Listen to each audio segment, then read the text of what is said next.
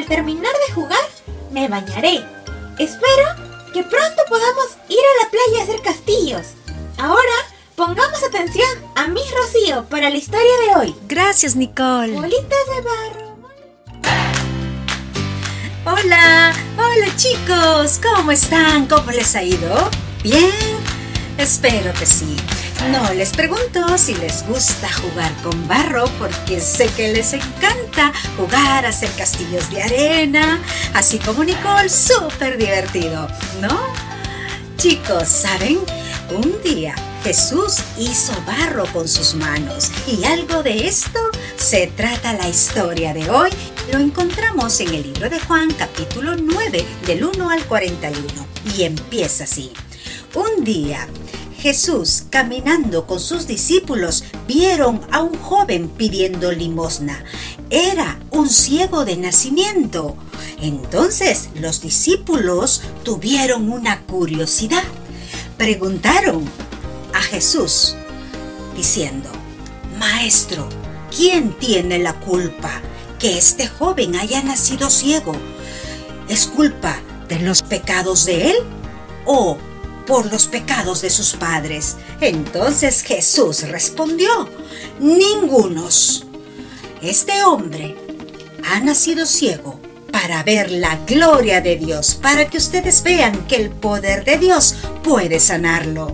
Y en ese instante Jesús escupió en el suelo y se agachó y con su saliva ahí en la tierra hizo barro con sus manos y puso el barro en los ojos del ciego y le dijo, joven, anda a la piscina del Siloé y lávate.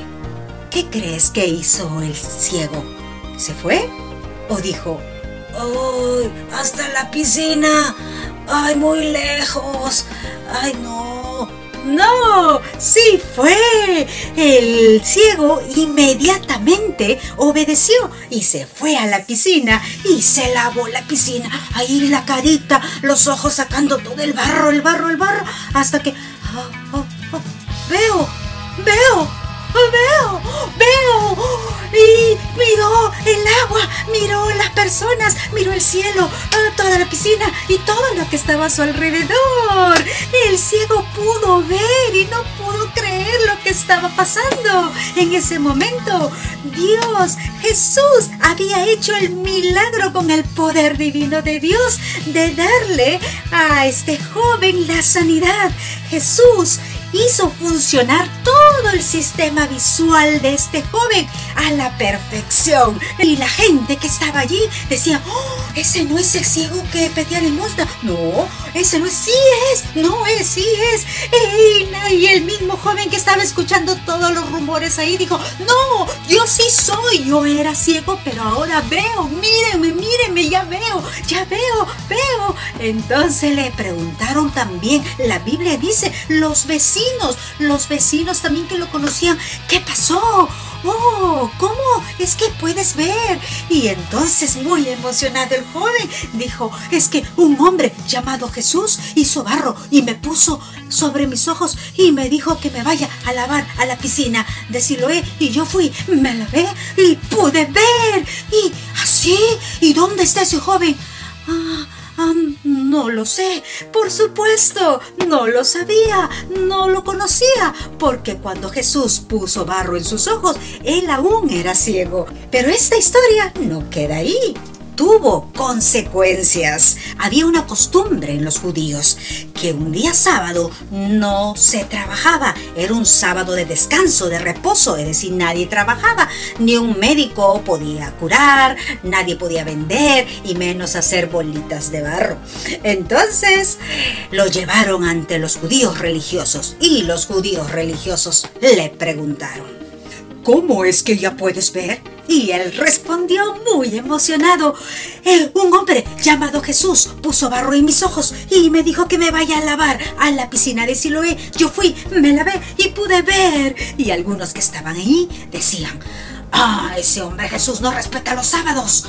Sí, ese hombre, ese hombre que es pecador, ¿cómo puede hacer milagros como este? Entonces le preguntaron, así que ese hombre te sanó, ¿y qué opinas de él? Y él respondió, yo creo que es un profeta. Entonces, la Biblia dice que ellos, los judíos, no quisieron creer a este hombre, así que mandaron a llamar a sus padres y le preguntaron, eh, ¿este es su hijo? ¿Este nació ciego? ¿Y por qué ahora puede ver? Y entonces los padres respondieron, sí, ese es mi hijo, ese es nuestro hijo, y nació ciego. Pero lo que no sabemos es cómo ahora puede ver y quién lo sanó. Los judíos otra vez le preguntaron, joven, dinos la verdad. Sabemos que ese hombre que te sanó es pecador. Entonces el joven dijo, oh, si es pecador, no lo sé. Lo único que sé es que antes era ciego y ahora veo. Pero dinos, ¿qué fue? ¿Qué pasó? ¿Qué te hizo? ¿Cómo es que ahora ves? Otra vez, respondió el joven. Otra vez. ¿Cuántas veces quieren que les repita? ¿O acaso quieren ser seguidores de Jesús? ¿Qué cosa? dijeron los judíos. ¿Qué cosa? Nosotros somos seguidores de Moisés, porque Dios hablaba a Moisés, y de ese Jesús no sabemos nada. Qué extraño, que ustedes no sepan nada de Él, pero si Él me ha sanado y si no viniera de parte de Dios, no hubiera podido hacerlo. Entonces los judíos se molestaron y dijeron, ¿qué cosa? ¿Vienes aquí? ¿Qué te crees? ¿A enseñarnos? ¡Fuera de la sinagoga! ¡Fuera de aquí! Entonces mientras caminaba, se aparece Jesús y le pregunta, ¿crees en el Hijo del Hombre? Y el joven respondió, Señor, ¿quién es usted para que yo crea en él? Y Jesús le respondió, Lo estás viendo, soy yo el que habla contigo. En ese momento el joven se quedó y se arrodilló y dijo, Señor Jesús, creo en ti. Jesús no solo sanó físicamente a este joven, sino le ayudó espiritualmente, porque la gloria de Dios siempre es para maravillarse.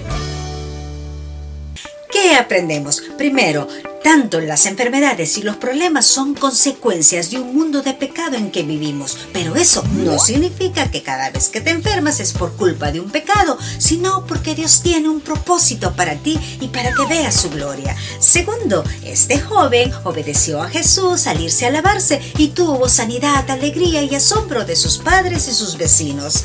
Esto también debemos aprender cómo obedeciendo la palabra de Dios y obedeciendo a nuestros padres. Esto traerá alegría y asombro de los demás.